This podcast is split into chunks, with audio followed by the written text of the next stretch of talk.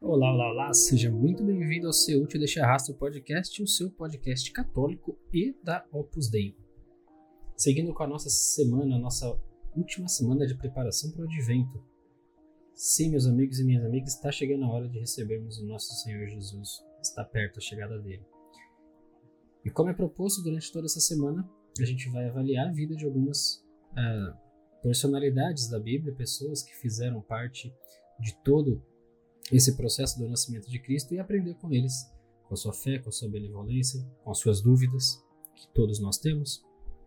E os temas de hoje propostos pelo site oficial da Opus Dei são Confiança e Temor de Zacarias, As Lições de Silêncio, Confiar em Deus. São esses três. Então, me acompanhe na leitura, na meditação de hoje. Espero que você goste e vamos às leituras.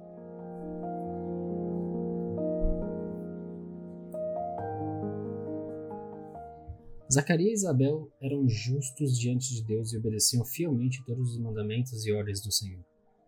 O Antigo Testamento está cheio à sua plenitude. O Messias está prestes a chegar e a Igreja propõe-nos a consideração da fé deste casal. São José Maria dialogava frequentemente com as personagens do Evangelho que conviveram perto de Jesus. Esta manhã comecei a pedir todas as coisas a Santa Isabel, e a seguir passei a falar com seu filho João e com Zacarias, e depois com a Virgem, com São José e com Jesus. É que neste trato com o Senhor acontece o mesmo que nas amizades humanas. O círculo de conhecidos amplia-se por meio dos amigos. Desejamos preparar-nos para a vinda iminente do Salvador aprendendo do Evangelho a confiar em Deus. É verdade que costumamos ter muitas razões que nos levam a confiar mais na nossa experiência ou na nossa visão das coisas. Por isso, a pergunta feita por Zacarias, com certo tom de dúvida, nos parece tão familiar. Como terei certeza disso? Foi à procura de certezas, mas deparou-se com um eloquente silêncio divino. Até que se cumpriu aquilo que tantas vezes tinha pedido ao Senhor. Talvez o pai de João Batista tivesse medo de não estar à altura.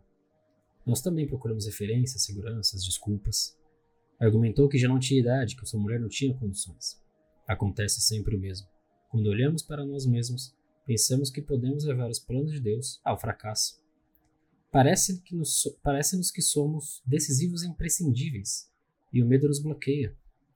No mundo em que corremos o risco de confiar unicamente na eficácia e no poder dos meios humanos, neste mundo somos chamados a redescobrir e dar testemunho do poder de Deus que se comunica na oração.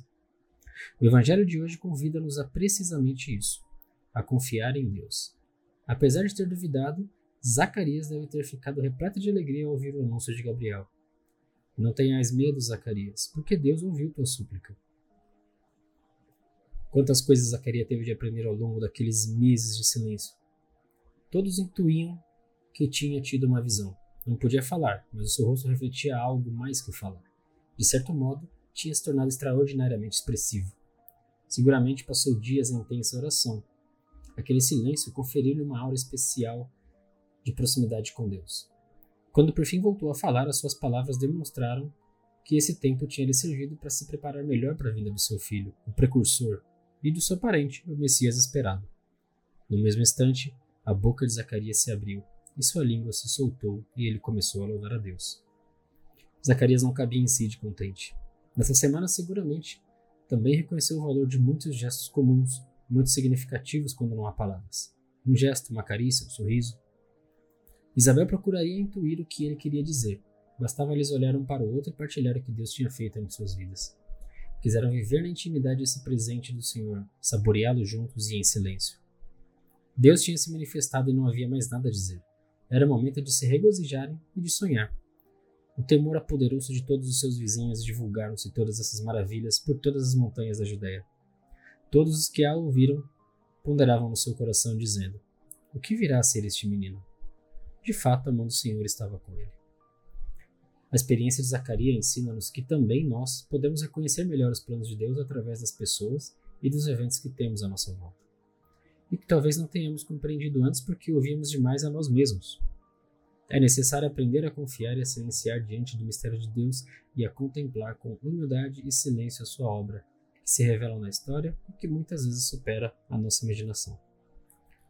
Quando fazemos silêncios e ouvimos o Senhor, enchemos-nos de imensa alegria, como sucedeu a Zacarias e Isabel, ao ver que Deus nos abençoa, mesmo quando e onde não esperávamos. Com frequência, amar e deixar-se amar implica não dizer ao outro como tem de fazer as coisas. O amor deixa a pessoa amada livre para se expressar como quiser. Não lhe dita nem exige maneiras de manifestar o carinho. Algo semelhante acontece na nossa relação com Deus. Ficamos entusiasmados como deixarmos-nos surpreender pelo Senhor. A graça não é previsível, é livre e criativa. Zacarias pôde comprovar como é maravilhosa a iniciativa divina. Descobriu que a confiança sempre recebe o seu prêmio e que Deus está perto em todos os momentos. Ainda que não pareça, não te fies de mim. Eu sim é que me fio de ti, Jesus. Abandono-me em teus braços. Aí deixo que tenha as minhas misérias. Preparando o nosso coração para a chegada do menino Jesus, podemos pedir a este santo varão a sua fé, o seu entusiasmo e a sua paciência. Fé para pedir durante anos o milagre que acabou por se realizar quando já não havia mais esperança. Entusiasmo para sonhar com o Messias e com a salvação que traria a Israel. E paciência consigo mesmo enquanto aprende a buscar a segurança em Deus. O amor pressupõe sempre um risco, porque não é possível garanti-lo.